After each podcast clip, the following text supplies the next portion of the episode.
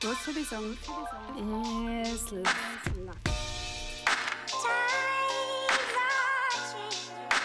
Es läuft. Es läuft. Alter, Alter.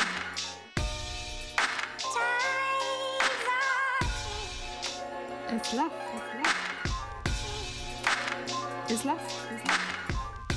Und jetzt hat läuft. Es läuft. Servus bei Es läuft. Wir neigen ja alle ein bisschen dazu, Sachen, die wir nicht kennen, abzulehnen. Frei nach dem Motto, was der Bauer nicht kennt, das frisst er nicht. Und gut, daran krankt ja unsere ganze Gesellschaft momentan. Ich glaube, die ganze Welt.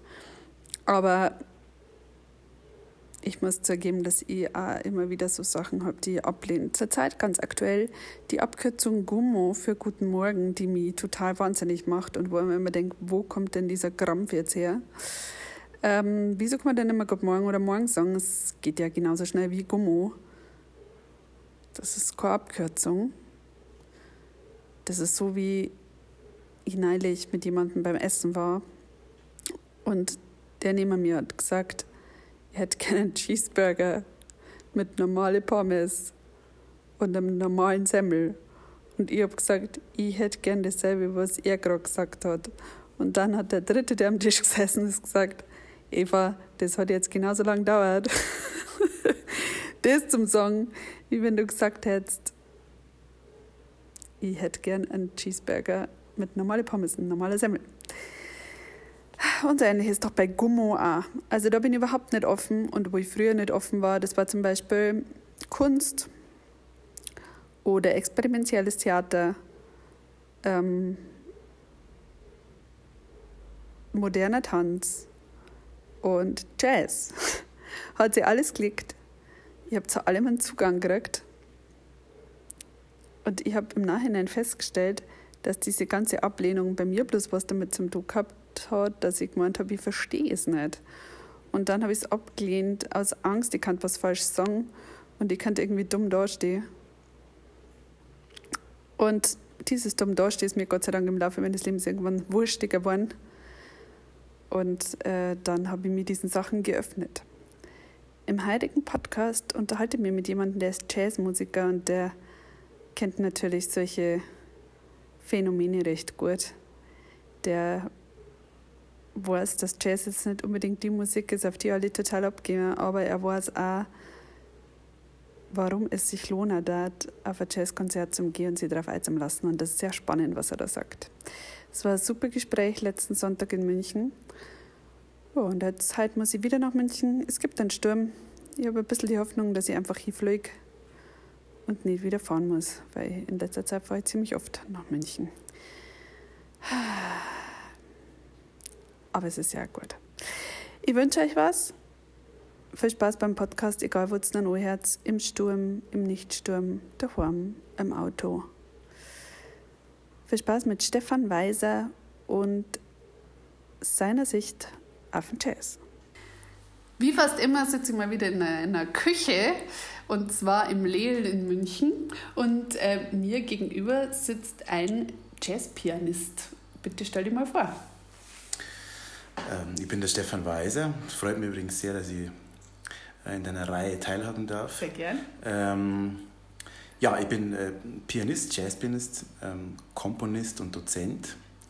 Ähm, habe meine eigenen Projekte über jetzt so, was werden das sein, 15 Jahre ähm, und spiele auch mit diversen Künstlern. Also bin auch als ähm, Sideman, wie man bei uns sagt, ah. äh, gefragt und genau. Das ist das, was ich. Was du machst.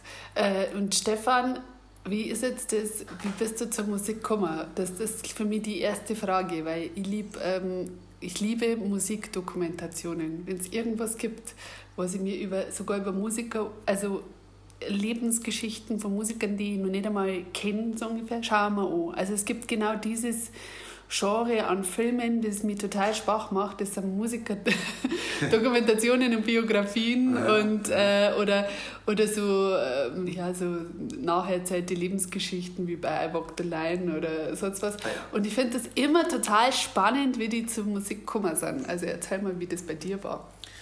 Ähm, schön, dass du das von mir auch wissen willst. Also, ähm, ja. Die kennen äh, ja. ja. Ja, genau, wir kennen uns. Das ist, ähm, wie ist bei mir losgegangen? Das glaube ich, ich sage das immer, das ist ganz interessant, weil ähm, es war für mich kein so leichter Stand, später dann äh, Berufsmusiker zu werden. Ähm, mit meinen Eltern und so, ich mhm. komme auch vom Land und es war halt praktisch nicht so einfach ähm, für alle das zu akzeptieren, aber ich glaube, das, das, das, der erste Funke kam von meinem Vater tatsächlich, mit dem ich als Kind ganz, ganz viel Musik gehört habe. Mhm. Und da war das immer so, der hat so eine alte Tonbandmaschine gehabt und da haben wir uns meistens Samstagabends dann, habe ich mich hinhocken dürfen, an den Kachelofen, mhm. schön warm und habe den Kopfhörer gekriegt und gesagt, jetzt hörst du mal, ob dir das gefällt, hat er gesagt. Mhm. So, und dann haben wir, ist das äh, fast eine Manie geworden. Also wir sind dann wirklich, äh, das waren dann immer ganz großartige Abende und ich habe mir seine Musik, weil er eben großer Musikfan ist und wahnsinnig viel aufgenommen hat, äh, so in den ja, 60er, 70er Jahren hauptsächlich, 80er Jahren auch noch. Und ähm, habe da sehr viel Musik kennengelernt über ihn. Mhm. Viel, äh, habe mich da total begeistert und ich sage mal, ja, äh, das war für die so schwer, das zu akzeptieren oder irgendwie zu verstehen, dass da einer aus der Familie Musiker wird. Ähm, aber ich gesagt, du bist schuld. Ja, genau, ich wollte gerade sagen, aber sie sind letzten Endes schuld. Was war das so für Musikstil? War das dann so Liedermacherzeich oder war das so äh, 60er-Rock oder Schlager? Das war wirklich querbeet. Es waren natürlich ganz viele Beatles, also mhm. die großen Bands der Zeit, also äh, Elvis Presley. Dann gab es aber ein bisschen Jazz, so Dave Brubeck. Das waren so meine mhm. ersten Berührungen mit, mhm. mit, mit ähm, so sehr bekannten Sachen. Ähm, 70er Jahre, genau, 70er Jahre, so Credence Clearwater Revival, oh. das liebte. Also das war so. Ja, das liebe ich ja. Das war, also ich stehe eher total drauf. Also ich bin, ja. deswegen, ich bin da wirklich, ich bin da sehr dankbar, weil ich sehr breit, mhm. also ich habe wirklich, ich mag alles, irgendwie alles, was neu geht, mhm. was bei der Musik halt ja. natürlich äh, ist, immer so, das ist dieser direkte Kontakt. Ich hab, bin da kein, sozusagen, kein Fachmensch oder ich bin mhm. kein Schubladendenker, was das betrifft. Ja. Und äh, also bei mir war das auch so, dass damals war ja Musik auch noch so ritualisiert. Also wenn ich ganz brav war oder wenn ich irgendwie aus dem Weg gerammt habe werden müssen, aus familienorganisatorischen ah. Gründen, dann haben mein Papa und meine Mama beschlossen, der Papa arbeitet im Arbeitszimmer und ich darf zu ihm ins Arbeitszimmer, mich auf den Teppich legen, Malbuch malen und Platten hören. Und es Großartig. war das Allerhöchste. Nur leider ist mein Papa voll der Freddie Quinn-Fan, Johnny Cash-Fan. Aber das, das kann man auch mengen. Also ja, ja, ja, ja. Also, aber es war halt jetzt nicht cool irgendwie. Also es war, es, ich verstehe. Ja, also ich glaube, sowas wie Bali Brell oder so, das haben wir noch voll gehört. Ähm, Johnny Cash war cool. Mhm. John Denver war schon eins von den besseren Sachen, mhm. die wir gehört haben. Aber John Denver ist ein großartiger Songschreiber. Genau. Also ja. ich finde ganz tolle Songs, mhm. habe ich auch viel gehört. So. Ja. Any Song, diese mhm. ganzen genau. ähm, sehr emotional geladenen, mhm. äh, aber das ist ähm, tolle Musik, ich mag das total gerne. Ja. Und auch Volksmusik oder so, weil bei uns war natürlich Blasmusik, Volksmusik, aber so richtig so Weißviertel und eben Brell oder so richtig eure Sachen, das war bei uns total wichtig. Also das war bei meinem Papa ein großer Teil von seiner Plattensammlung. Natürlich Opern, aber und Operetten und Operetten habe ich bis heute. Mhm. Aber äh, also Volksmusik war bei uns ganz wichtig. Wie war das bei euch so? War das ein Thema? War schon ein Thema, war doch das ein Thema, dass ich, dass mein erstes Instrument ein Akkordeon war. Mhm. Also ich bin erst später zum Klavier gekommen. Und bei uns, mein, mein Onkel ist ein großer Trachtler. Mhm. Und generell, so im Chiemgau war natürlich ähm, Volksmusik oder also einfach Blasmusik, Blaskapelle und so mhm. ganz groß. Und das habe ich schon gut mitgekriegt. Ja. Bin auch einmal zwangsverpflichtet worden im Trachtenverein, da war ich aber nur kurz. Mhm. So als äh, Akkordeonist für die Plattler, mhm. was total Spaß gemacht hat, aber es war irgendwie nicht meins anscheinend. Ja. Und du kommst da, da aus dem Chiemgau, wo kommst du genau her? Ähm, nee, Chiemsee, vom Siemsee, das ist so Ach, Bad, Bad Endorf da, das ja. ist das Eck. Das ist eine schöne Gegend da. Aha. Also der Siemsee ist ja der schönste See überhaupt, finde ich persönlich. Ja? Ja. Kennst du den gut? Ja. Bist du, ah, ja. Also immer wenn ich da vorbeifahre, springe ich in den Siemsee, äh, also außer im Winter. Sehr gut. Ja, nein, das, ich fahre auch Umwege für den Siemsee. Ah, also ich fahre dann an, von der Autobahn runter und fahre dann da hinten so über, da, wie heißt denn das eine, wo der Maximilian Brückner herkommt, da muss Riedering. man durch, Riedering, genau, ja, ja, durch Riederung durch oder Solhub da, äh, da beim Hirzinger mal ein paar, mit, der, mit der Claudia Hagen immer gemacht, Essignädel gegessen und so. Das gibt es bei uns Großartig. nicht. Ja, also es ist eine schöne Gegend da, auf jeden Fall. Und äh, da, wird, äh, da ist Musik aber insgesamt eher so in der Blaskapellen äh, verankert, oder? Ja, ja, das ist bei uns, da gibt es mhm. ähm, schon eine große Tradition, klar, mhm. logisch. Ähm, wie gesagt, ich bin da, ist eine interessante Frage eigentlich, ich bin da immer nur kurz in Berührung gekommen damit und habe natürlich aber einige Bekannte, die das, die das heute noch machen. Und, mhm. und das ist auch eine tolle Sache. Also ich genieße das, finde das super, wenn ich dann da bin und wenn dann wieder mal eine Bierzeit steht und wenn ein Festsonntag ist oder mhm. irgend sowas. Ich finde das ganz großartig. Ich mag ja. das total gern.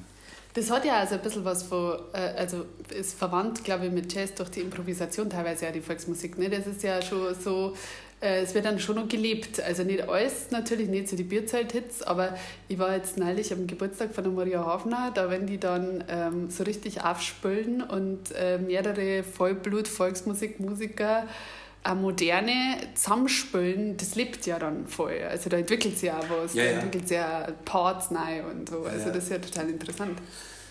Ja, ich finde... Ähm dass da vor allem die junge Volksmusik und so, dass, mhm. das, dass da echt tolle, tolle Sachen gibt, dass einfach frei gespielt wird, dass wieder ja. so ein bisschen dieses Hausmusik, mhm. ähm, dass die Hausmusik wieder zelebriert wird und gemacht ja. wird und so weiter, dass einfach drauf losgespielt wird. Das ist jetzt beim Festsonntag nicht unbedingt so. Nein, stimmt. Nein, der, Aber, der Erzherzog Albrecht Marsch oder wie es heißt. Ja, das böhmische Traum. Aber stimmt, da gibt es natürlich Parallelen, ist ja. klar. Ich mein, und das ist ja auch was, was ähm, den den Jazz, wenn man so will, ich bin immer so ähm, eigentlich dabei, das Wort so ein bisschen nicht wegzuschieben, aber das so ganz existieren, wie manche Leute das denken, tut das eigentlich nicht mehr, sondern das ist mhm. Musik, die improvisiert ist. Ähm, also der Jazz in Anführungsstrichen kann halt wirklich ganz, ganz viel sein. Ja, der genau. lebt, der saugt wie so ein Schwamm von allen mhm. Seiten ja. auf und äh, es ist einfach improvisierte Musik. Ja, genau.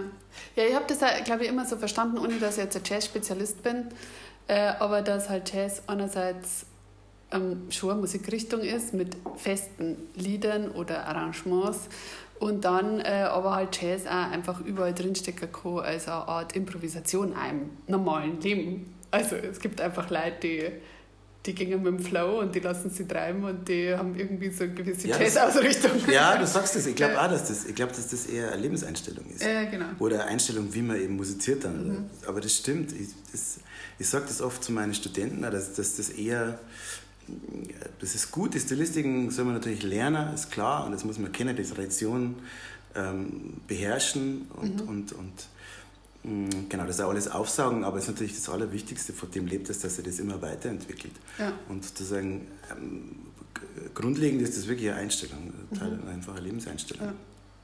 Und das Akkordeon hat dir das dann total Spaß gemacht. Also du hast dann angefangen, das zum Spielen. Hast du dann sofort gemerkt, okay, Musik ist was, das, das liegt mir einfach? Oder war das das falsche Instrument erst noch am Anfang? Oder wie war das so für dich? Ich habe schon viel Spaß am Akkordeon gehabt. Also am Anfang war natürlich wie bei, bei vielen von uns die Blockflöte, jeder dann so. Ähm. Und durch das, dass bei uns jetzt keine Musiker in der Familie waren, ist das immer von mir selber, hat das immer von mir selber kommen müssen. Was glaube ich ganz cool war. Mhm. Ähm, und, ähm, aber das Akkordeon, ja, es hat Spaß gemacht. Ich habe so meine ersten Erfolgserlebnisse dann einfach also mhm. gehabt am Akkordeon, so als, als Siebenjähriger, dass man ähm, da nicht vorgespielt hat und diese, all diese Dinge, dass dann so Vorspielabende gegeben hat, mhm. die natürlich auch öfters mal so im ähm, traditionellen Rahmen waren, in einem Wirtshaus und so. Was, äh, genau, und das war sehr schön und ich habe da ähm, ja, viel, ich habe da meine, ersten, äh, meine erste Motivation einfach so rausgezogen. Mhm.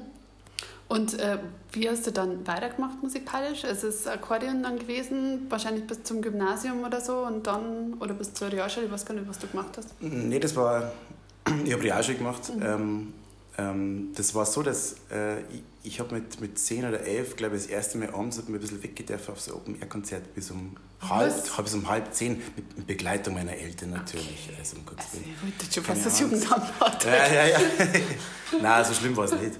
Und das war bei mir wirklich ums Eck. Und, so. Ja. Das, äh, und da gab es eine Band, die mir total, ähm, ich habe da eine Stunde oder was zugehört und das hat mich so mhm. weggebeamt, dass ich da irgendwie total infiziert war und dann mhm. einfach gar nicht mehr. Ich habe dann auch nicht mehr darüber nachgedacht, irgendwas anderes zu machen. Also ich habe relativ früh gewusst, was ich machen möchte. Mhm. Und habe das dann, ja, Gott sei Dank ganz gut äh, äh, durchzogen und machen können. Und habe dann ähm, ja, vom Akkordeon auf einen sehr guten ersten Klavierlehrer gehabt, der mich so ein bisschen ja, das Instrument aufmerksam gemacht hat. Und ich habe mhm. dann gewechselt vom Akkordeon und das war war gut und hat gleich sofort Spaß, Spaß gemacht mhm. Klavier. Und hast du dann da mal gleich ein Klavier gekriegt? Weil das ist ja immer ein Punkt. Also ich weiß nicht, ich habe auch mal Klavier gespielt und das war dann für uns echt damals eine Kostenfrage, irgendwie mit drei Kindern und meine Eltern waren so total unbegeistert, dass ich gesagt habe, ich man kann jetzt so nicht irgendwas günstigeres spielen, was wir uns ausleihen können. Ähm, war das dann bei dir sofort die Unterstützung da? Ich bin die, ich habe die ersten, ich glaube das erste halbe Jahr war das so, dass das wirklich nur so ein Testlauf war. Meine Eltern mhm. haben da noch keins gekauft gehabt. Was ganz gut war, weil ich wirklich, ähm, ich habe die Möglichkeit gehabt beim Bauern in der Nachbarortschaft, mhm. da war die Tochter gerade ausgezogen und die hat ein Klavier im Zimmer stehen gehabt und ich habe gesagt, ja, dann soll er doch rüberfahren zu uns. Mhm. Und ich bin dann von der Schule heim, mit dem Radl einen Schulranzen hinter geschmissen und bin sofort zum Üben gefahren. Ach. Und habe immer, hab, ich weiß nicht, da war so eine Digitaluhr im Eck gestanden und ich habe dann immer drauf geschaut und zwei Stunden, unter zwei Stunden gehst du nicht raus. Wow! ja, das war, ich, wie gesagt, ich habe da sofort einhauen können. Das war mhm. was, was mir sofort was gegeben hat, das Instrument. Und das war eigentlich total schön, immer aufs Radl drauf, dann überfahren, mhm. reingehen ähm, und, und die zwei Stunden üben wieder heimfahren. Und irgendwann war es dann so, dass mich meine Eltern überrascht haben, bin ich vor der Schule gekommen und dann ist das Klavier gestanden. Das war toll natürlich. Ja. Aber, ja. ja, das glaube ich, das ist auf jeden Fall. Also jetzt war es für mich schon toll. Jetzt war aber ich jemand, wo dann gesagt hat, länger als zehn Minuten übe ich nicht. ja. Ich bin dann immer schon da gesessen, aber gedacht, jetzt spiele ich mal das, was ich gut kann, weil dann bin ich wieder motiviert und bei dem, was ich nicht so gut kennt habe, das ist halt wieder Klassen. Also eine total falsche Herangehensweise. Ich kann, ähm, kann immer noch bloß ein Stück richtig gut. Aber äh, wie, haben dann deine Eltern irgendwann gemerkt, okay, das müssen wir fördern. Der Bauer ist definitiv nicht so einer, den wir zum Üben zwingen müssen. Das ist ein absolutes Ding. Ähm, oder hast, ist es dann von dir irgendwann einmal verbalisiert worden, dass du gesagt hast, ich glaube, ich möchte jetzt halt, weiß ich nicht, einen besseren Lehrer oder irgendwie gefördert werden oder was machen? Ich glaube, das ist alles zusammengelaufen. Mhm. Also das war irgendwann so, dass der Lehrer gesagt hat, der muss unbedingt weitermachen und er möchte mich gerne abgeben mhm. an jemand anderen, der halt, äh, der ist dann im Studium gegangen, langsam so und ähm, Genau, meine Eltern haben das, meine Eltern haben da wahnsinnig, haben mich da wahnsinnig unterstützt. Mhm. Die haben wir dann später, dann, als es dann Richtung ähm, klassisches Klavierstudium gegangen ist, haben sie mir dann ein, noch ein besseres Instrument gekauft und so. Und das war wirklich, ähm, das habe ich lang gespielt. Das war so ein Stimmelklavier, ich habe das geliebt. Mhm. Ein, ein toller Weggefährte, der hat viel mitgemacht mit mir. Hat viel ausgehalten. Gott! Äh, ja, im wahrsten Sinne wirklich viel ausgehalten. Und ähm, ja, so ist das gekommen. Das war dann, und ich habe da einfach, die haben einfach gemerkt, das äh, kann nichts ausrichten, das, mhm. der macht das. Ja. So war das. Und, aber man denkt ja dann, okay, jetzt geht es ins Studium eine. Ähm, wo hast du dann eigentlich studiert? Ich habe erst in, ähm, in Salzburg am Mozarteum klassisch mhm. Klavier studiert. Das war so gleich nach der Schule. Also ich habe mich dann so ein Jahr vorbereitet und bin dann, dann da war ich 18, ins Mozarteum und Genau, und das war, war super, es war eine tolle Sache, dass das damals geklappt hat und äh, ich habe einen tollen Professor gehabt. Nur ich habe immer mit der Zeit auch gemerkt, dass das so, weil dieses Fre das freie Spiel und Improvisieren, das war immer schon ein großer Teil oder wahrscheinlich mhm. der größere Teil sogar. Äh, mhm. Äh, also ich habe geübt, aber ich habe oft einfach auch nur frei gespielt und das war von Haus aus da. Mhm. Das war nicht immer zur Freude meiner Lehrer wie gesagt, dann weiß den Bach hast nicht geübt, aber äh, spielst, spielst jetzt irgendwie so lustige Akkorde. Äh, also, genau, aber das war, ich habe dann gemerkt, dass ich irgendwann einmal mm, aussteigen muss, weil mir das sonst einfach zu viel Zeit kostet mhm. für die anderen Sachen. Ich habe da schon so Projekte gehabt, Bands gehabt während mhm. der Zeit, habe viel gespielt und habe einfach gemerkt, dass das, wenn ich beides voll machen will, das schaffe ich, das geht sich einfach nicht aus, wenn ich beides gescheit machen will. Mhm.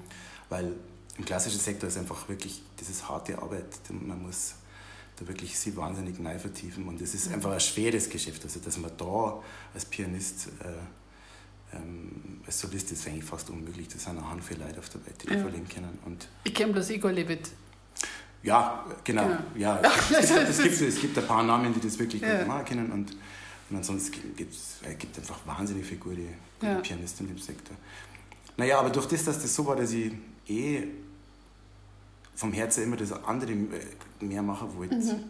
Obwohl ich das ungern sage, also ich, diese U- und E-Musik-Trennung, die, die gibt es bei mir nicht. Also mhm. ich finde das ganz, ganz schlimm. Äh, klar, man muss irgendwie so ein bisschen Schubladen haben, damit man was einordnen kann, aber es ist alles eins. Das ist, ja. finde ich, es ist einfach schon immer gewesen. Und ähm, Musik ist Musik, deswegen habe ich das vorher gesagt, Jazz kann so viel aufsagen. Mhm. Es ist, sind klassische Elemente, es ist halt ja. so offen. Man muss halt das Handwerk irgendwie beherrschen, wie du vorher schon Richtig. gesagt hast. Ne? Also ich kenne das vom Schreiben, ähm, dass mir das total wichtig war, dass ich das Handwerk solide irgendwie so in der Redaktion lerne und dann auch wirklich, und da habe ich mir mega Mühe gegeben, dass ich ja wirklich die ähm, einzelnen äh, Formen, die es so gibt, äh, dass ich die wirklich alle gut kennenlerne und dass ich ja total super korrekt bin in der Ausbildung, so mega ernst genommen, um dann sofort alles umzuschmeißen. Kam, habe ich äh, Freiheiten gehabt, weil ich habe ja dann Kind, ich habe ja gewusst, wie es eigentlich sein muss, ja, und dann kannst du herumspielen und so.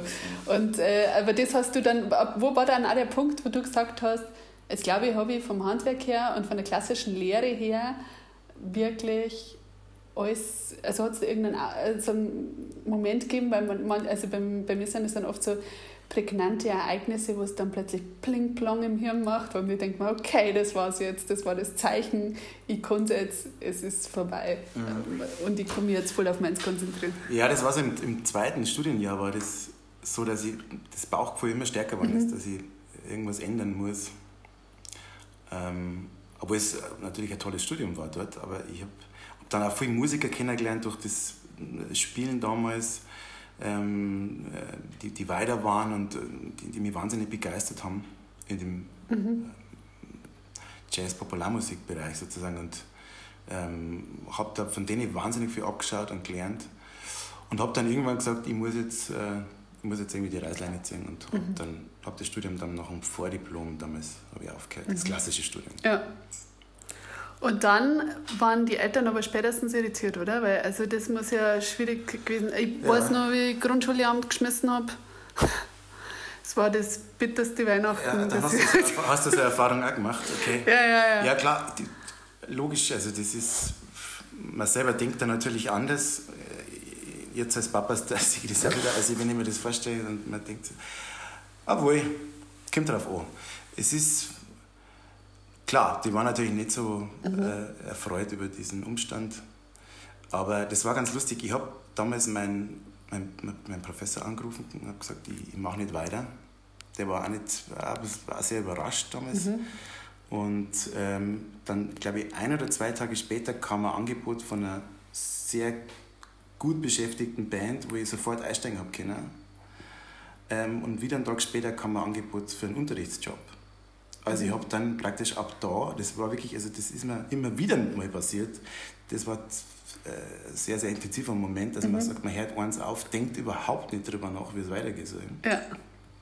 Beziehungsweise doch, ich habe mir schon gedacht, ich möchte, wenn dann, wenn ich nochmal ein Studium mache, möchte ich Jazzklavier studieren. Das war mhm. schon in meinem Kopf, aber eben noch sehr unreif und ähm, genau, und, und dann ähm, kamen diese Angebote und ich habe dann von der Musik gelebt, äh, von da weg. Das ist dann ganz gut gegangen mhm. für damalige Verhältnisse. Ja.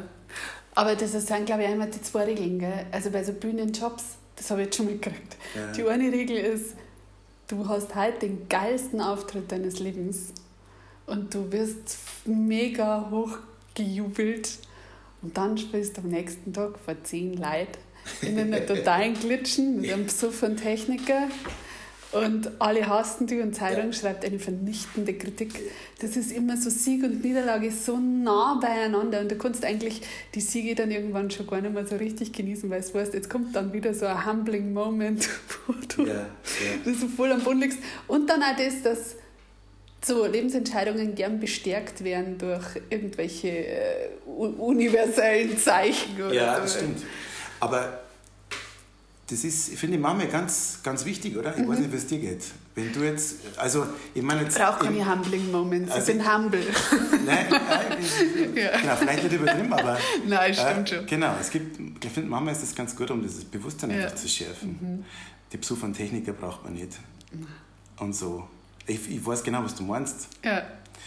Natürlich, ähm, ich glaube, das hört einfach auch nie auf, dass, ja. das, dass das so ist. Mhm. Irgendwie. Aber das, es ist, ich finde es ja ganz, ganz nett. Also dann weißt du ja auch wieder, ah, Nur keine Besuch von Techniker. Ja, bloß keine Besuch von Techniker und äh, vielleicht auch keine äh, politischen Aktivisten im Publikum, die noch mit irgendwas schmeißen oder so, das fand ich auch nicht so gut. Aber ähm, ansonsten, ich finde es auch okay, wenn man sich mal durch, ja. also wenn es dann auch wieder, wenn man wieder runtergeholt wird, also der Luftballon von der Zimmerdecke, es ist schon einmal wieder okay, weil die Luftballons, die oben bleiben, sind, die kommen ja auch irgendwann wieder runter, aber wir halt. Ne? Ja, also, genau. Ja. Also die politischen Aktivisten habe ich jetzt nicht in meinem. Ja, das ist, das ist bei dir gut. das ist vielleicht bei dir ein bisschen gefährlicher mit sowas. Aber ähm, ja, ich wollte jetzt gar nicht so, das ist mir schon wichtig, dass, dass man das richtig versteht. Ich, ja. ich, wollte, ich meine jetzt, Demut mhm. ist, ist also ein wichtiger Faktor genau. irgendwie. Ich wollte jetzt aber nicht irgendwie als Apostel rumrennen oder nein, so. Nein, nein, nein. Äh, oder, oder, oder, als, oder, oder als Missionar, ja. oder, sondern einfach, ähm, der, also ich habe, ich, ich denke mir das oft, wenn ich übe, ich übe das Üben ist ja äh, praktisch die Hauptarbeit als, mhm. als, als, als Musiker, wenn man professionell oder gut verlieren will. Und ähm, dann ist es schon immer wichtig, dass man das also reflektiert und sagt, ich komme ich einschätzen oder dieses ständig selber reflektieren, wenn du ein Programm vorbereitest, mhm. wird das ja auch so sein, dass du ständig oder? Ich weiß nicht, ja, ich finde heute alles scheiße, was ich mache. Also, wenn das die Reflexion ja, ist. Okay, okay. ja, ich bin da meistens negativ erstmal. Oder, oder, oder sagen wir mal, nicht angenehm kritisch mir selber gegenüber. Ja, man findet alles so banal. Also genau. So, ja. Weil es ist einem ja selber eingefallen, das kann gar nicht so furchtbar gut sein. Ja, ja. Das ist dir ja gerade erst eingefallen und das muss dann erst sie beweisen durch zweimal muss da gelacht werden du musst es jemandem vorlesen, du musst ein Gefühl dafür kriegen, irgendwie, du musst dann irgendwann denken, ja, Diese das bin ich, ja, genau. genau ja. Das Gefühl für sich selber, klar, wahnsinnig wichtiges Thema. Mhm. Ja, und, und, ja, klar, und mit dem hat man jetzt eher so, dass man sagt, ja, ähm, ist jetzt gut gelaufen, mhm. ist super, nicht, dass man es negativ einordnet, dass man sich gleich wieder kleiner macht, dass man nicht, aber dass man eben genau. so äh, realistisch wie möglich bleibt. Genau. Ja, das finde ich auch, das finde ich absolut gut. Und ist dir das sofort gelungen, weil du hast ja dann, du warst ja relativ jung, also ich bin jetzt, ich fange jetzt erst so spät an, was das, also... Aber wie? Ja, Jetzt warten wir mal ab, jetzt warten wir mal ab. Na, aber was, mit 36 bist du einfach ein anderer Mensch. Aber du warst wie alt, Anfang 20 oder so? Wie ist dir das dann auch, also allein als Selbstständigkeit äh, also managen, sich Gedanken machen über ja. Zukunft, macht man sich Gedanken, ja. wie es weiter? Ja. Ähm, wenn man dann Erfolge hat und es kommt die Kohle rein, wie geht man damit um? Ähm, ja. Ja, das ist, also ich bin, das war mit 20, als das so losgegangen ist. Da war ich 20 Jahre alt. Ähm, ich habe damals, ich bin dann, habe dann so eine Delle gehabt, so selbstbewusstseinstechnisch. Ich, das ist irgendwie gelaufen und mhm. ich habe da verlieren können, aber ich habe eben, äh, ich habe lustigerweise, als ich so angefangen habe, mit Anfang 20 eben stärker zu reflektieren, also mir zu mhm. vergleichen, was man irgendwie notgedrungen, wahrscheinlich als junger Mensch stärker tut, mhm. noch, weil man es später, glaube ich, besser kontrollieren kann, ähm, habe ich ah, große, also teilweise echt eine ganz schöne Bühnenangst gehabt oder, oder mhm. ein sehr starkes Lampenfieber. Mhm. Das ich bekämpfen habe müssen, weil ich, weil ich manchmal echt gelitten habe. Vor mhm. dem Auftritt, manchmal auch noch am Anfang. Ja. Und, und ich weiß noch, diese ersten wahnsinnigen Momente, wo das einfach weg war. Wo man so auf die Bühne gegangen Wie hast du das gemacht? Ich habe keine Ahnung, wie ich es gemacht habe. Oh. Das ist irgendwann einfach da gewesen. Das ist gut, ja, ich würde es gerne wissen. Weil das ist bei mir gerade echt so ein Punkt. weil ich, wenn ich jetzt eine Zeit lang gleichbleibende Auftritte hätte, weißt du, immer vor 50 Leute, dann kannte ich Druck wohnen und dann darf ich plötzlich vor 100 Leute spielen oder was. Und bei mir ist aber gerade so, jeder Auftritt ist irgendwie geiler und aufregender als der andere momentan. Das hört bestimmt irgendwann auf, muss irgendwann aufhören. Aber jetzt bin ich jedes Mal wieder so nervös, bis ich wieder mit einer Situation gewohnt habe. Und ich denke mal, also wie macht man das, dass man nicht mehr nervös ist? Das ist für mich die Abs Und dann Leute, die da auf die Bühne aufgehen, wie du jetzt wahrscheinlich auch inzwischen ist es dann nur die Spielpraxis wahrscheinlich einfach oder ja. die, die, dieses Abgeklärte, weil ich kann es mir nicht anders erklären, warum manche Leute einfach nicht mehr nervös sind, wenn sie irgendwo auftreten. Ich habe letzten Donnerstag gespielt in Simbach am Inn, in sehr, sehr schönen in, in La Musica, das ist mhm. äh, ein toller Veranstaltungsort dort. Und ich habe gemerkt, am Anfang ist es mir nicht so gut, ich habe echt ein bisschen gebraucht. Mhm. Und ähm, ich glaube, dass das ja, diese, diese Spielpraxis ist mhm. einerseits da natürlich auch ein bisschen das Standing, das Selbstbewusstsein selber, dass man sagt, man, mhm. man hat sich was äh, ein bisschen erarbeitet und man kann auf das, ich kann das jetzt nur als Pianist sagen, ich weiß nicht, wie das ist, wenn man ähm, als Kabarettistin auf mhm. die Bühne geht, ähm, dass man weiß, okay, wenn alles schief geht, habe ich nur den Trick und das mhm. und das im Petto, das kann ja. ich immer raushauen. Ja. Ich habe nichts, ich bin blank. Also wenn äh, was schief geht, bin ich und, blank. Äh, genau, aber das ist nicht der Plan, das darf eigentlich nicht passieren. Ja. Äh, weißt du, was ich meine? Ja, ich kann äh, nur tanzen. Äh, ist doch super. Ja. Das konnte ich jetzt nicht, schau. Aber ich doch, das war, war eigentlich Wahnsinn. Ich muss halt mir darüber ja. nachdenken, aber jetzt man tanzt man dazu. Also ja. ich, ich, suche ja ewig schon nach so einem Alleinstellungsmerkmal, wo mich dann jeder bucht und sagt, den brauchst, weil der rockt die Bude so, der er tanzt mittendrin. Er tanzt einfach, genau. Oder legt sie hier oder so. Ja, genau. Hat es alles schon gegeben. So wiederholt. äh, ja, ähm, was wollte ich sagen? Wo war ich gerade? Du hast gesagt, dass äh, quasi das eigene Selbstbewusstsein ist und so ein Trick, dass man auf irgendwas zurückgreift. Ja, genau. Aber auch das, was ich besser kann, was mir jetzt gerade einfällt, was am Donnerstag auch passiert ist, mhm. dass, ich mich, dass ich mich reinfallen lassen kann in was. Dass ich da mhm. kein Mm, dass diese Hürde nicht mehr da ist. Ich, ich habe Kollegen, die haben das noch nie gehabt, die haben diese Bühnen, dieses Lampenfieber oder so in mhm. der Form oder diese, vielleicht ist das auch Angst vom Scheitern, stimmt, ja, so ja. finden die das, mhm. kennst du, die, oder jeder, der auf der Bühne steht, ähm, wie finden die das? Und wahrscheinlich hört das auch nie auf. Das, das ist bestimmt da irgendwas Psychologisches. Ja, also, dass man ähm, so, ich glaube, ich habe neulich mal was gelesen, dass Leute äh, eher so Bühnenängste und so entwickeln oder auch Ängste entwickeln, äh, die halt quasi als Kind diese Sicherheit nicht gehabt haben, also die quasi mhm. allein sind im Zimmer schlafen müssen. Ah, interessant. Also dass das Ängste da dieser Art... ja genau, frag das mal. Ob die aber schlafen haben Also ich habe allein schlafen müssen. Ah, okay. Wir haben da schreien lassen und das war halt in die 80er so. Also das, und ich glaube schon, dass das... Ähm, du, du bist in dem Moment bist halt gescheit allein. Und vielleicht ja, ja. wird dir das in dem Moment bewusst. Ja, du stehst vor 250 ja. Leuten und bist aber gerade krass allein. Ähm, und dann kommt schon so ein Kampfesgeist. Der kommt dann relativ schnell, aber ich brauche kurz, bis ich mich ja, freispüle. So. und die, die Stunden davor sind ja, der absolute Horror. Horror. Ja, Kenn ich, kenn ich sehr gut. Ich habe auch geschlafen, fällt mir ein. Ja, schon, ja. Jetzt wissen wir es. Wir lassen unsere Kinder jetzt einfach bei uns schlafen. So schaut es aus. Ja, genau. Ja. Genau, passiert schon. Ja. Die werden dann Zahnarzthelferinnen und, äh, und Handwerker, machen was ganz Bodenständiges und hätten aber keine Bühnenangst. Meine Frau und ich, wir sind uns einig, Cello. Cello. Cello. Das ist gut. Ich habe gesagt, da wäre er gar nicht mehr geredet. das finde ich Nix cool. Zahnärzte, gell? Zahnärztin. Zahnärztin kann es auch. Möchte es gerade werden. So. Ja, was? Ist schöne. Erlebnisse gehabt hat mit einer ganz netten Zahnärztin. Ja, das ist doch. Kann man auch nicht, kann man auch, wer kann das behaupten, dass er sagt, ich möchte jetzt Zahnarzt oder Zahnärztin werden? Weil es so schön war. Ja. Also ich konnte das nicht sagen. Nein, ich konnte das auch nicht ja, sagen. als Kind kann ich nicht. Ja. Ist, naja. Bei uns war es immer schwierig, wenn mein Zahnarzt mit mir verwandt war und wir haben dann immer geratscht. Und dann hast du ja schon. Ja, genau. Und wie geht's Mama und Papa? Ja, was? Ja, super. Und dann ja. genau. ja. Wie läuft es in der Schule? Cool. Passt. Gülko.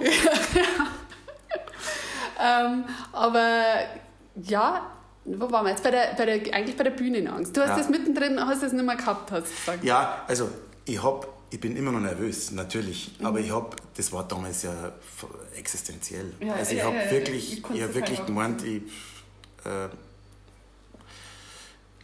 stirbt er jetzt oder so. Mhm. Also das war wirklich... Ja. Ich bin den ganzen Nachmittag schon spazieren gegangen, auf und ab und habe mir gedacht, jetzt komm doch mal runter. Aber spazieren gehen hilft so. Ja, es hat, schon, es hat schon ein bisschen geholfen, aber ja. es hat nicht genug geholfen. Also es, war, es war Wahnsinn. Es war eine Phase, was ich vorher gesagt mit Neifallen lassen, genau. Diesen, diesen Schritt zu machen, wo man dann wirklich eintaucht in diese, in diese Welt dass man die Leute was gibt, dass da was rüberkommt, was die Leute natürlich total merken. Das ist ja klar. Ja. Ich glaube, dass mit, mit Hannes Ringelstedt da über was Ähnliches geredet, dass die Leute das merken. Ja. Oder glaube ich gesagt, genau. ist das jetzt eine Show oder kommt das aus dem Bauch? Ist ja. das, passiert das gerade, macht er das gern oder ist ja, genau. Ja, das stimmt total. Das Publikum merkt es. Ja. Ähm, egal, ob es jetzt redst oder spulst oder singst oder, oder, mhm. oder tanzt oder so. Ich glaube, dass das wirklich. Ähm, und das ist ja das Tolle, was, was wir machen dürfen oder kennen, das, ähm, diesen Transfer, dieses, dieses, mhm. dieses Gefühl zu teilen. Und es geht, wie gesagt, nochmal, letzten Donnerstag war das bei mir so, wenn ich das so rekapituliere, dass ich so ab der Hälfte im ersten Set habe ich das Gefühl gehabt, jetzt gebe ich wirklich was her. Jetzt ist mhm. nicht, mehr, nicht mehr diese diese Hülle um mich herum, ich muss mich schützen, damit ich nicht irgendwie, mhm. ja, und ich äh, spüre irgendwelche Floskeln. Das ist eigentlich nicht unser Ziel. Unser Ziel ja, ist ja wirklich genau. immer jeden Abend, also das Ziel eines Jazz, eines improvisierenden Musikers ist es eigentlich, das, dass man ist jeder Abend neu. Mhm. Du möchtest dich nicht wiederholen. Mhm. Das passiert natürlich, weil man einfach eine gewisse Gewohnheiten hat und so. Aber ähm, genau, und das ist, dieses Reifeinlassen, das, äh, das, das glaube ich, macht dann diese Nervosität weg. Mhm. Und äh, hast du jemals jetzt zum Thema Improvisation, weil ich habe jetzt gerade wieder so eine Phase, wo ich Angst habe, mir fällt nichts ein. Das stimmt nicht. Ich habe ganz viele Ideen, ich habe bloß einfach eine Schreibblockade, dass ich es halt nicht aufs Papier kriege, aber die Ideen sind da. Aber ich habe immer wieder Angst, dass mir nichts einfällt mehr. Mhm. Hast du dann, weil bei dir ist ja noch krasser, bei dir ist ja auf der Bühne quasi die Improvisation. Hast du Angst, dass dir irgendwann nichts mehr einfallen könnte? Oder? ich würde jetzt auch die Angst machen, gell? Nein, nein, nein, nein. Angst, Angst vielleicht nicht, aber klar gibt es Momente, wo man ähm, es kurz stoppt und, und dann keine neue Idee da ist. Und mhm. dann greift man natürlich, greift ein bisschen auf das zurück, was gerade, äh, was man sozusagen ja, dann, dann als kleine Hilfe nutzt sozusagen, um das mhm. zu überbrücken. Aber klar gibt es das logisch. Ja. Also das sind ja keine ja. Äh, Maschinen. Also mhm. das ist logisch das ist bei uns. Und naja, mm, ja, so ist es. Und äh, dann hast du ja äh, viel Arbeit, also gehen wir mal wieder zurück in der Zeitreise quasi. Äh, du warst bei verschiedenen Ensembles und Bands und hast äh, angefangen mit Jazz, das dann auch viel nebenher zu machen. Äh, ab wann hast du dann wirklich als Jazzmusiker Touren angefangen, wo du wirklich dann auch mit deiner Musik unterwegs warst und ähm, dir quasi dann den Namen gemacht hast? Ähm, ich habe ja früher immer, ich habe relativ viele also Pop-Projekte, größere ähm, ähm, Sachen einmal gemacht und so und bin dann irgendwann, genau durch das Studium, habe immer mehr Jazz gespielt in dem Bereich. Ich würde sagen, so ab 2012, 2013, mhm. sowas bin ich jetzt ja. verstärkt so unterwegs mhm. und mache das mehr. Ich mache das andere aber immer noch äh, sehr gerne. Also das, das mhm. genieße ich, was ich vorher gesagt habe, dass man dann eben einmal so Rockproduktion spielt ähm, oder mit einem Popkünstler spielt. Mhm. Ähm, genau, aber hauptsächlich ja. Genau, seit 2012. Saison, 2013. Und äh, das war das Trio dann, gell? Das ist mein Trio, genau. Und ich spiele halt mit diversen anderen Jazzkünstlern immer mhm. wieder in deren Ensembles zusammen. Mhm. Und äh, was, also wir haben ja schon ein bisschen jetzt das so angeschnitten, was dir Jazz bedeutet. Ähm, aber was ist für die, also was ist jetzt wirklich für die der Ausschlag, äh, warum du sagst, der, der Jazz ist das Hauptding bei dir? Was, was macht, was bewirkt das bei dir eigentlich? Ich meine, du, weil ich, ich gehe halt von der Bühne und denke mir, hey, jetzt haben 200 Leute gelacht. Weißt du, so. Mhm. Die haben echt gelacht. Wir haben mindestens einmal gelacht oder so. Und dann gehe ich runter und bin einfach froh, dass ich das geschafft habe. Mhm. Und das freut mich irgendwie. Mhm. Und ähm, das, mit was gehst du vor der Bühne? Was ist das so dein Ding, warum du das machst? dass eben dann auf der Bühne, dass dieser Prozess, durch den wir durchgingen, dieses Schaffen aus dem Moment, mhm. das Erfinden aus dem Moment, ähm, allein oder meistens in einer Gruppe, was natürlich dann nochmal ein anderes Erlebnis ist, mhm. wenn du das mit deinem Mitmusiker gleichzeitig erlebst, ja, man, ähm, dass man wie so eine Art Transformation also ein bisschen äh, erlebt oder man hat, man ist, äh, ja, man, man lebt kurzzeitig in einer anderen Welt und kreiert da was mhm. und geht mit diesem, mit dem Gefühl, wenn es dann gut war und, ähm, und, und inspirierend war, wieder von der Bühne. Das ist das, dass da, dass, ja, dass da wirklich was ganz Eigenes entsteht, was aus dem Moment eben kommt. Ja. Und das zu teilen mit dem Publikum, dass das auch merkt, ob das jetzt wirklich frisch ist oder ob das einfach äh, sozusagen was, was ähm, vorbereitet ist, ist mhm. das ist ein großer Unterschied. Das habe ich vorher, ähm, was ich vorher gemeint habe. Ja, man hat, äh, das merkt das Publikum wirklich, ob das jetzt aus dem Moment kommt, ob das was Spontanes ist oder ob das was Vorbereitetes mhm. ist. Und wenn das passiert, dass das spontan klappt und man das teilt miteinander, das mhm. ist eigentlich so eigentlich so das Ultimative. Ja. Wenn man so einen Meter über dem Boden hängt, man hat das Gefühl, man fliegt. Ja. Und es ist eigentlich völlig wurscht, was außenrum passiert, weil man einfach nur, ja. nur gerade die Musik spürt und da drin ist. Das ah. ist das, ist das was, mit was. Mit diesem Gefühl gehe ich gern von der Bühne. Ja. Und es ist dann eigentlich, eigentlich wurscht, ob zehn Leute da sind. Also, das ist, ja, ja. Ähm, du weißt, was ich meine. Natürlich ist es wichtig, dass man ausverkaufte Konzerte hat, das ist logisch, aber es ist sozusagen das ist mir das Allerwichtigste, dass die Musik mit einem was macht. Oder, ja, weil andersrum kann man sowieso nicht. Man kann mit der Musik nichts machen. Ich glaube, die Musik macht damit einem was. Und das, was, das hat mich jetzt alles total erinnert an äh, zwei Begebenheiten. Erstens, was du vorher erzählt hast, dieses, du hast einen Kopfhörer für deinen Papa gekriegt und hast eine Tonbänder anhören dürfen. Und das ist ja genau dieses mit in der Musik versinken. Ja. Und das kann aber nicht jeder. Das kennen bestimmte Leute, die machen das ständig. Die hören Musik. Und mein Mo sagt dann immer zu mir, wieso hören wir es jetzt zum 25. Mal? So aus dem Nichts. Irgend und was sagst du dann? Äh, so, weil ich noch nicht fertig bin. Ja. Ich muss nur mal hören. Ja. Nur mal ja. ich finde, ein Film kommt einfach gut, wenn du dann schon mitdrehen kannst. Dann hast du dann total durchdrungen und ja. kann man immer wieder anschauen, wenn er mal gefällt. Ja, ja. Und das ist das eine. Und ich denke, das Jazzpublikum ist so, und das kommt jetzt zur zweiten Begebenheit, weil ich, ich habe immer so Bucketlist, Lebenstraum war bei mir ganz umert. Ich möchte halt im, äh, in New York in so einem richtigen Keller Jazz Club einfach mal einen ganzen Abend Whisky trinken und zuhören. Und das habe ich natürlich gemacht. Ah. Und ähm, das äh, im, im Smalls, mhm. im Village.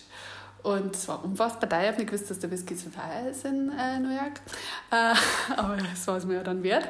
Und das war halt einfach schön, weil ich mich da gedanklich so verlieren habe können drin und äh, dann so checkt habe, ich habe keine Zeitwahrnehmung mehr, ich habe nichts mehr. Und alle anderen mit mir da drin auch nicht mehr.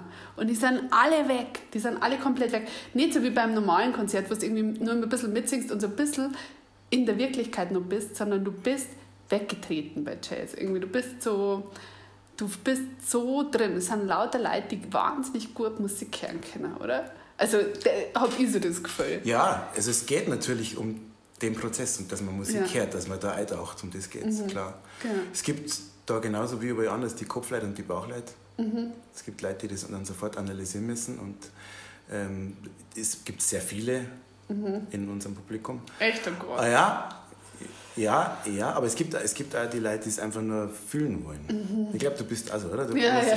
Ich bin also. Ich, ich, ich, Natürlich gehört es bei mir dazu, dass man Sachen analysiert, logischerweise. Ja, ich mache das. Aber ich versuche immer mit dem Gefühl. Ich muss immer mit dem Gefühl. Ich kann das, das ist, da, da, hast du recht. Das Kind mit Sicherheit auch aus dieser Zeit mit meinem Papa als Kind, weil das einfach direkt reingegangen ist. Und. Also das Gefühl, das man hat. Ich kann auch sagen, ich kann Stücke 20 mal, 30 Mal hören. Ja. Wenn es mal was gibt. Genau. Genau. Mhm. Ja, weil also das glaube ich, viele Leute äh, das einfach nicht so gut nachvollziehen können. Aber ich komme mir da sowas von einem und muss jetzt nichts Anspruchsvolles sein. Das kann der größte Pop ever, uralt sein, aber in einem Moment macht das irgendwas mit mir, was ich auch nicht beschreiben kann. Ja, ja, das ist. Ähm, und das löst dann einmal irgendwelche Lawinen in mir aus, wo ich dann irgendwas denke oder und ich glaube, also das kann man bei Jazz halt wirklich gut machen.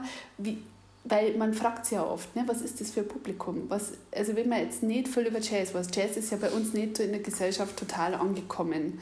Also die Leute, ähm, wenn jetzt Jazz hören, dann denken sie wirklich an elitäre, mhm. fast verkopfte mhm. Zirkel, mhm. fast so Geheimbünde, mhm. die sie dann einmal genau. in so einem Keller oder irgendwo treffen oder in irgendeiner Veranstaltung mit Masken. Dann verbrennen sie erst einmal ein paar Popplatten und dann ähm, wird Jazz gefrönt. Also so, so stellt man sich das vor. Aber in den USA ist es ja zum Beispiel ganz anders. Also da ist ja Jazz wirklich nochmal ist ja viel mehr da, ist ja überall. Oder, äh, ja, ja klar, weil es ja wirklich eine Kunstform dieses Landes ist. Ja. ja das, das ist natürlich da viel organischer. Mhm. Und das gibt's, ist bei uns eigentlich auch so. Es ist halt immer noch, ähm, was ich immer feststelle, ist so, einfach Realität, dass sehr, sehr oft bei Veranstaltungen das Publikum schon etwa etwas älteren Alters ist. Also es mhm. ist, ähm, ähm, aber es gibt auch ganz, ganz viele junge, hippe Veranstaltungsorte jetzt. Also mhm. ich finde es ganz wichtig, dass sich das so weiterentwickelt. Ja, dass, das, dass das einfach, ja, dass das mehr, das liegt da ein bisschen daran, dass der Jazz einfach wenig Medienpräsenz hat. Und was ich vorher schon gesagt habe, dann steht der Jazz drauf, dann sagen die meisten erst, oh ja, das ist jetzt alles äh, so 50er Jahre, man, man hört nur Saxophon und Trompeten und dann ist es mhm. alles nur so, was einfach überhaupt nicht mehr stimmt. Ja? Und ähm, ich glaube, dass die viele Leute auch schwer deren, nämlich dass da keine Vorurteile, aber ich glaube, dass die viele Leute schwer deren, sich einfach mal hinzubewegen und sagen, ich erlebe das mal. Ich habe ja. einfach Angst vor dieser Etikette, vor ja. diesem Wort. Ja und einfach mal geben, wie du das gemacht hast da in New York und sie einsaugen zu lassen und wirklich zu hören und zu erleben, was das ist. Das ist, ähm, ja, genau. Also gibt es viele Punkte, die man jetzt da ansprechen könnte. Ich glaube, dass das ja wirklich so ein bisschen eine Angst ist. Also wie wenn ich jetzt sage, ich gehe in eine Kunstausstellung und dann ist das sehr abstrakt. Und man hat dann das Gefühl, man müsste da jetzt was mhm. drüber wissen und sagen können, ob das gut ist. Ähm, aber eigentlich kommt es ja bloß darauf, ob es dir gefällt. Ob es dir irgendwas gibt. Genau. Ob du das anschaust genau. und da denkst, ja, das, das ist gut, das da gefällt mir. Da muss ich noch was sagen, ja, das ist so ein bisschen dieser akademische, ja. dieser Charakter in der Jazz so. Oh, und es hat natürlich, ähm, es ist eigentlich, äh, eigentlich ist Jazz kommt total aus dem Bauch. Es ist alles ähm, ja, Improvisation, der Ursprung mhm. liegt ja ganz woanders. Ja.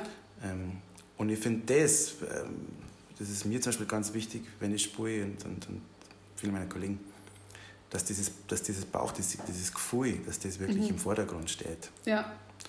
Ich glaube, ja, also die Musik soll sich auf jeden Fall in jede Richtung entwickeln, das ist klar, aber wenn es dann, also mir geht so, ich kann viele Sachen auch nicht hören, wenn es zu konstruiert ist und zu, mhm. zu verkopft ist. Ja. Das gibt es schon auch. Das ja. ist, ist schon eine Wahrheit. Mhm. Und das ist heutzutage auch nicht, auch nicht wenig. Mhm. Aber es gibt die andere Seite auch. Ja. Und ähm, ja, einfach hingehen, sich das anhören, mal miterleben, was da passiert, weil es ist, ich sage mal, es ist wie das Leben. was da auf der mhm. Bühne passiert, ist einfach ein Spaziergang. Ja. Und äh, ist es dann nicht wahnsinnig schwierig, im Jazz eine Platten zu machen? Irgendwas tickt da dauernd. Hier, das plus I? Nein. Ah. Ähm, aber ist es dann im Jazz nicht wahnsinnig schwierige Platten zu machen, wenn man äh, sagt, das ist ja eigentlich Improvisation und du presst es dann auf ein Ding zusammen. Und das, weißt du, das, mhm. das bleibt ja dann. Also, ja. Äh, dass man dann nicht irgendwie Angst hat, dass man wird jetzt so auf die, auf die Platten reduziert. Ach so, ja. Verstehst du, was ich meine? Oder ja, dass das so, diese Improvisation, ich meine, das widerspricht sie eigentlich total, dass man ja, aber wir haben, wir haben ja leider keine andere Möglichkeit. Also es ist ein Moment, den man aufnimmt. Ja. ja. Das meinst du, oder? Ja, genau. Und es ist eigentlich, ja, aber das ist ja jedes Konzert auch ein Moment. Mhm. Es ist ja dann wieder, es ist ein Schall und Rauch einfach. Ja, okay. Ist, ja ähm, interessante Frage. Ja, ich finde es schwierig. Ich finde es auch schwierig, emotional schwierig zu sagen, mhm. das war das jetzt, was wir gespielt haben. Und man konnte es nur auf so unzählige verschiedene andere Arten irgendwie spielen. Mhm. Ja, klar. Man kann halt den einer Zeit nehmen und das ist dann halt so. und woher weißt du dann, dass jetzt der ist? Ich glaube, das muss man auch spüren einfach. Mhm. Und, also hören und spüren gleichzeitig ja. so, sagt, das gefällt mir. Mhm. Das, da war jetzt irgendwie echt. Das ja. ist so, das, daher das, was ich. Oder spule ich vielleicht auch das, was ich gerne äh, spule und was, mhm. ich, was, ich, was ich mir gewünscht habe. Ja. ja. klar, logisch. Da nimmt man dann oft einmal drei, vier Takes auf, manchmal ja mehr, mehrere noch und ähm, sucht dann eben einen aus. Ja. Genau. Hat es irgendwann einmal Momente gegeben, wo du gesagt hast, ich, ich konnte das jetzt nicht mehr, dieses Musikerleben, ich pack das nicht mehr, das ist, äh, das, das geht so nicht mehr, ich muss jetzt irgendwie mehr nur in die Lehrerrichtung gehen, ich muss ähm, mehr, ich muss jetzt ganz aufhören damit, ich bin zu viel von meiner Familie weg, weil du hast jetzt einfach eine, eine Frau und ein Kind und man ist ja ständig auf der Roas.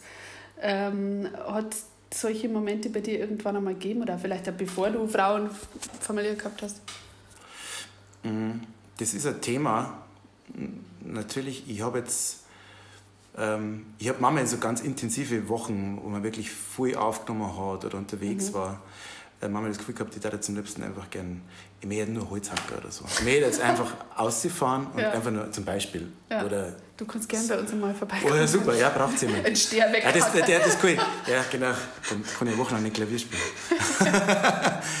ja, so, ja. So, so fühle ich mich ab und zu mal, wenn es wenn einfach zu viel ist mhm. und wenn man zu viel in die eine Richtung geht. Aber das ist, ich versuche dann halt ja, wieder ein bisschen Ausgleich. Und mit dem viel weg sein, ich habe es jetzt ganz gut hingekriegt, die letzten mhm. drei, vier Jahre, dass ich nicht so viel weg bin, mhm. dass ich mir das ganz gut einteilen kann. Ja. Ich habe da mein, meine, meine Dozentenstelle eben und das hilft mir ein bisschen dabei, dass ich nicht ähm, alles oder so viel machen muss. Mhm. Aber ich mache Gott sei Dank dann auch viel genug. Also ja.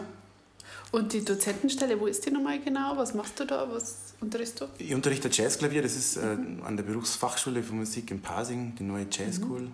München hieß früher mal, früher mal Joe Heider, Jazz Colin Joe Heider wird der ein oder andere noch kennen.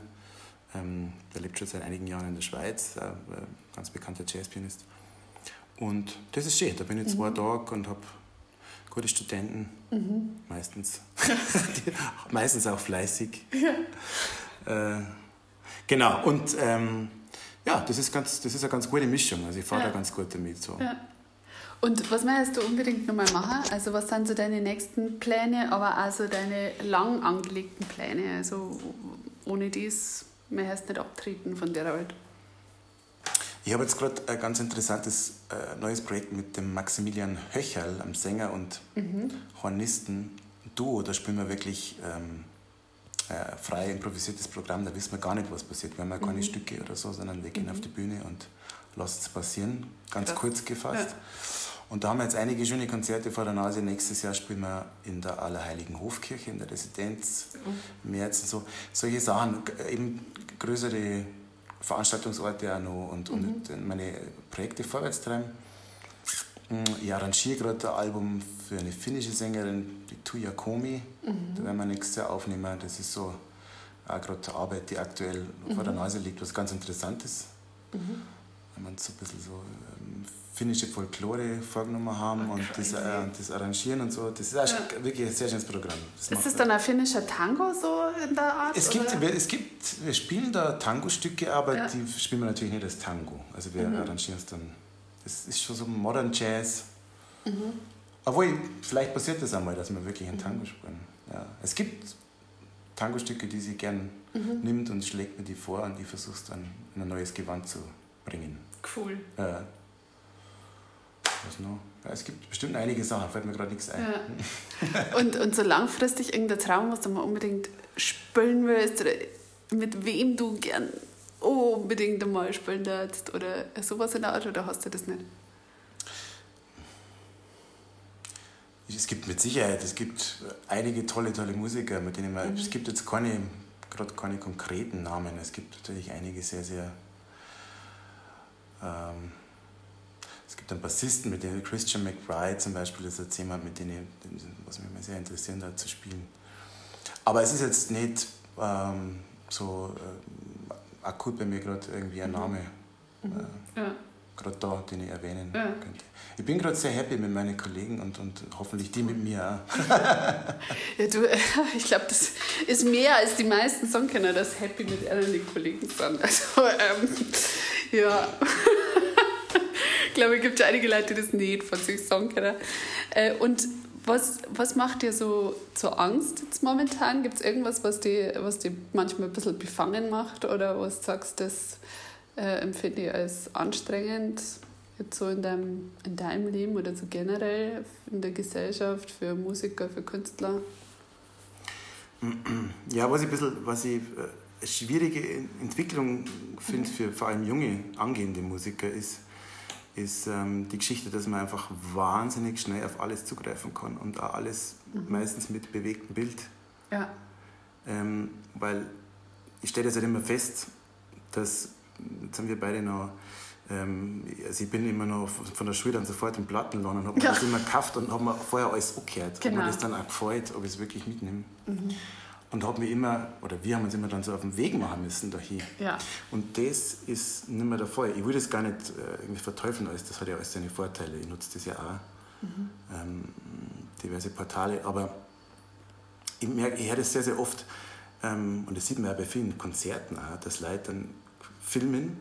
Mhm. Und ich habe das im Unterricht zum Beispiel oft, ich spiele da was vor und sage, schau das so. Und dann sagen die, oh, das habe ich nicht verstanden, ich filme das jetzt mal schnell spür das, kannst du das nochmal spielen? Ich filme das jetzt mal. Ne? Ich sage, nein, also mhm. erstens mal filmt man nicht einfach das, was ja. ich mache. Und zweitens, wenn, dann muss das hören. Wir sind ja Musiker ja. und nicht anschauen.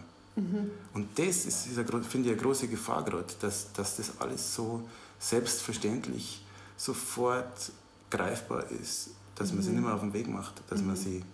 Sagt, ich interessiere mich jetzt für das und da geht es auf das Konzert oder ich interessiere mich für das, ich muss einen Platten laden. Mhm. Und muss man das erstmal anhören, muss mich mit dem beschäftigen.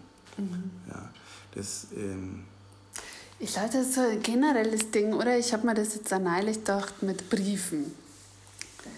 Ähm, einfach, ja, also wie ich früher Briefe geschrieben habe, weil begeisterte Briefeschreiberin. Und mich halt auch immer gefreut habe, wenn ich einen gekriegt habe und ich das als Manko in meinem Leben empfinde, dass ich keinen Brief mehr kriege.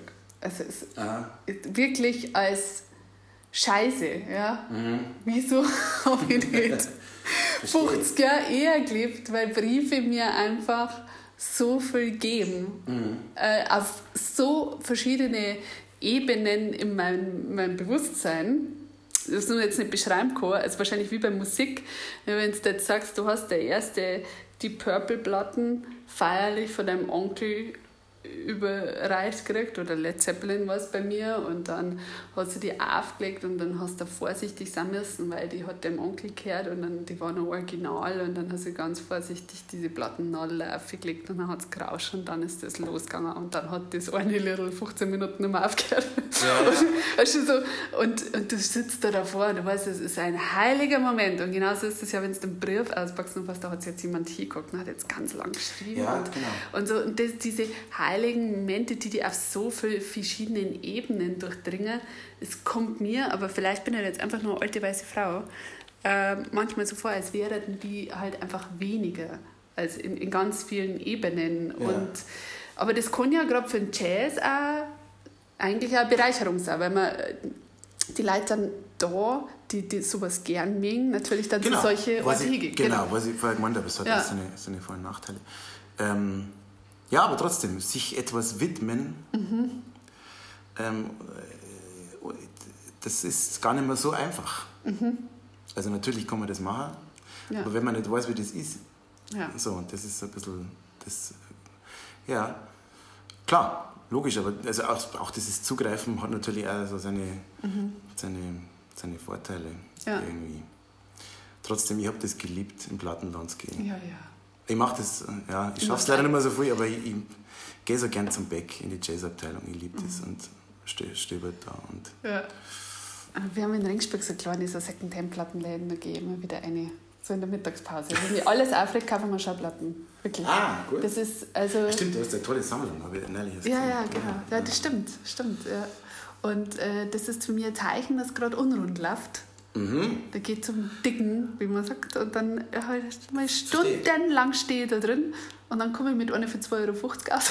und das ist dann, okay, das löst praktisch, das erleichtert das Ganze ja. dann. Du kaufst da Platten. Kauf mal Platten, gut. so wie andere Frauen, die äh, wahrscheinlich Schuhe kaufen oder irgendwas anderes machen, ich weiß nicht. aber so, ja, das, das, ja, Gott, mein Mann findet es jetzt nicht gut. Er sagt halt, warum es gibt es ja jetzt auch digital. Du musst es nicht dahinstellen, verstauen lassen, ein sündhaft teures Plattenregal ich glaub, anfertigen lassen. Ich glaube, wir kämen da nicht raus aus diesem, ich möchte es aber in der Hand haben. Ja.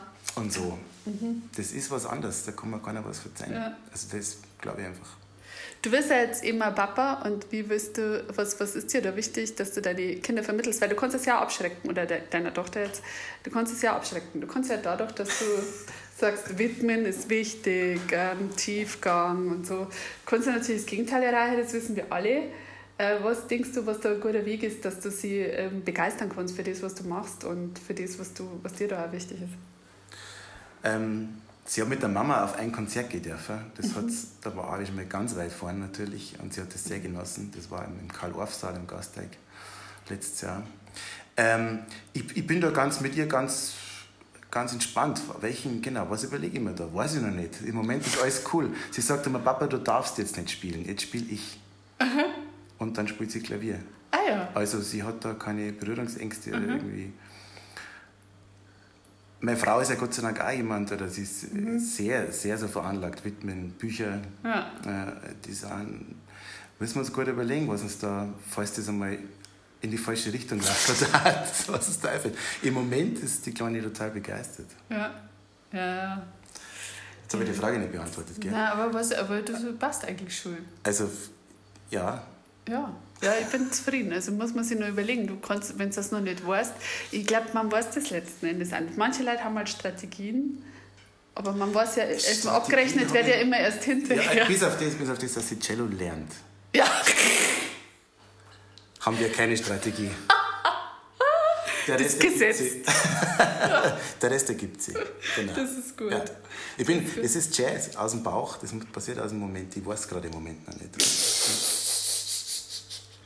Jazz in der Erziehung, ein Buch von Stefan Ja, vielleicht kommt das. Ja, das war gut. Ich fand das gut. Wenn es mir gar nicht mehr läuft, mache ich das dann. Und äh, der Podcast heißt ja Es läuft und ich verstehe ja dann immer wieder die Frage, ob man denkt, dass bei uns aber läuft. Manche Leute dann sich ganz schwer mit der Frage, weil sie es nicht verschreien wollen oder weil sie finden, das klingt groß, großkotzig. Ähm, wie ist das bei dir so? Läuft es bei dir? Insofern, dass ich die Sachen mache, die mir taugen, mhm. ja, läuft sehr gut. Das kann ja. ich sagen. Und das andere, also. also, ich, würde sagen, es läuft, ja. Ja. Kann ja. ich sagen. Ich habe das eigentlich vorher schon gesagt gehabt, gell? Dass ja, ich ganz zufrieden, zufrieden ganz aber zufrieden. zufrieden, das klingt so ja. eingeschränkt. Weil zufrieden kann man auch mal mit einem Wurstbrot sein. Ja, oder einer Currywurst. Ja, immer. So, ja. ja. Ja, Currywurst vor allem. Es muss nicht immer der Franzose sein. Nein, nein, nein, das nicht, nicht immer. Aber ab und zu. Nee, aber ich habe natürlich auch meine Euphorie-Momente, ist ja klar. Mhm. Also das, das, aber das, wie wir vorher schon besprochen haben, das ist natürlich dann, du gehst vor der Bühne, dann hält es ein bisschen an und am nächsten Tag schaut die Welt wieder anders aus. Ja. Und das ist auch gut so, weil man kann sich ja nicht ständig auf, diesem, auf, dem, auf dem Niveau halten. Das ist, glaube ich, nicht gut. Aber ich genieße diese Momente wahnsinnig. Ja. Und die habe ich immer wieder, deswegen geht es mir gut. Und ich ja. glaube sagen, es läuft, ja. ja. Und diese Euphorie, wie, wie, krieg, wie kommst du da runter? Also, weil es ist ja auch, bei mir ist das eine Entfernungssache. Wenn ich in einem Hotel schlafe, hm. Dann bin ich total euphorisch im Hotelzimmer und denke mir, was mache ich jetzt mit der Euphorie? Grütze, hm, äh, ich muss jetzt irgendwie irgendwas machen und dann ist da aber nichts, was ich machen kann, weil ich am Hintern der Welt bin. Äh, und wenn ich aber heimfahren muss, noch, weil es irgendwie 200 Kilometer an der Heim ist, dann kann ich die Euphorie ganz gut abbauen, mhm. bis ich daheim bin. Was machst du so? Hast du irgendein Ritual? Oder? Nee, fahren ist gut, wenn man fährt. In der Nacht ist es ja immer sehr entspannt und das mache ich mhm. eigentlich sehr gerne, wenn es nicht zu spät ist. Ja. Im Hotel trinkt man noch ein Glas Wein, mhm. sinniert noch so ein bisschen. Also das, das mache ich zum Beispiel, das brauche ich. Ihr seid halt einmal zu dritt, ne? Oft. Ja, wir sind, ja, ja, genau, zu dritt oder in anderen Besetzungen, genau, ja. nachdem. Manchmal ist man allein. Mhm. Aber ähm, ähm, ich brauche, also wenn ich nicht mehr fahren, fahren muss ähm, oder fahre, dann brauche ich das schon, dass ich dann, äh, sagen wir mal, also eine halbe, dreiviertel Stunde mindestens für mich habe und irgendwo sitzen kann und einfach allein bin. Mhm. So. Es muss nicht immer so sein, aber es ist ja. gut, wenn es so ist. Ja. Ja, das ist ja auch total spannend. Es gibt ja da so die unterschiedlichen Arten, mit sowas umzugehen. Also, boah, die ja immer danach feiern müssen. Immer feiern müssen. Ja. Und dann gibt es welche, die gar nicht gerne allein sind, manche, die sehr gerne dann allein sind, manche, die nicht mehr reden wollen, manche, die schon.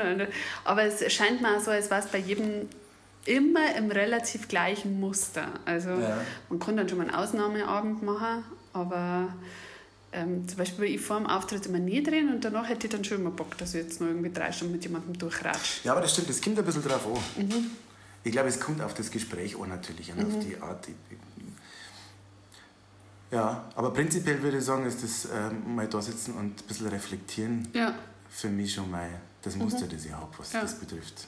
Das ist gut. Ja. Und was, du hast ja auch schon so ein bisschen gesagt, aber es ist halt jetzt einfach nur so eine klassische Abschlussfrage. Äh, was denkst du, was machst du in einem Jahr? Weil ich will ja immer mal wieder vielleicht auch die Leute besuchen, mit denen ich bisher geredet habe und mal nachfragen, wie es inzwischen so ausschaut, ob es nur läuft, äh, wie es geht, was passiert. Ähm, ja, bei dir vielleicht auch. Was denkst du, was du in einem Jahr so machst? Ähm, in einem Jahr? ich hoffe weiterhin schöne Konzerte spielen. Mhm. Und ähm, ja, das Ganze da einfach künstlerisch weiter forcieren. Das ist mhm. Ähm, die Ideen, die man jetzt hat oder die man jetzt so äh, ja, sich langsam also, ausdenkt, die kämen, dass man die dann auch umsetzt. Das hat ja alles seine Vorlaufzeit, also wenn eine Platten mhm. rauskommt, bis man die aufnimmt, mit wem nimmt man die auf und so weiter. Mhm. Dass, das dann, dass das dann in einem Jahr, was dann da alles da steht, mhm. gut funktioniert. Und du wirst dann vielleicht in einem Jahr ungefähr Platten aufnehmen oder, oder schon vorher?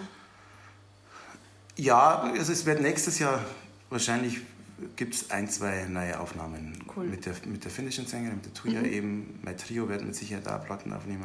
Das werden wir dieses Jahr, weil wir da im Herbst dann ein bisschen spielen auch wieder. Mhm.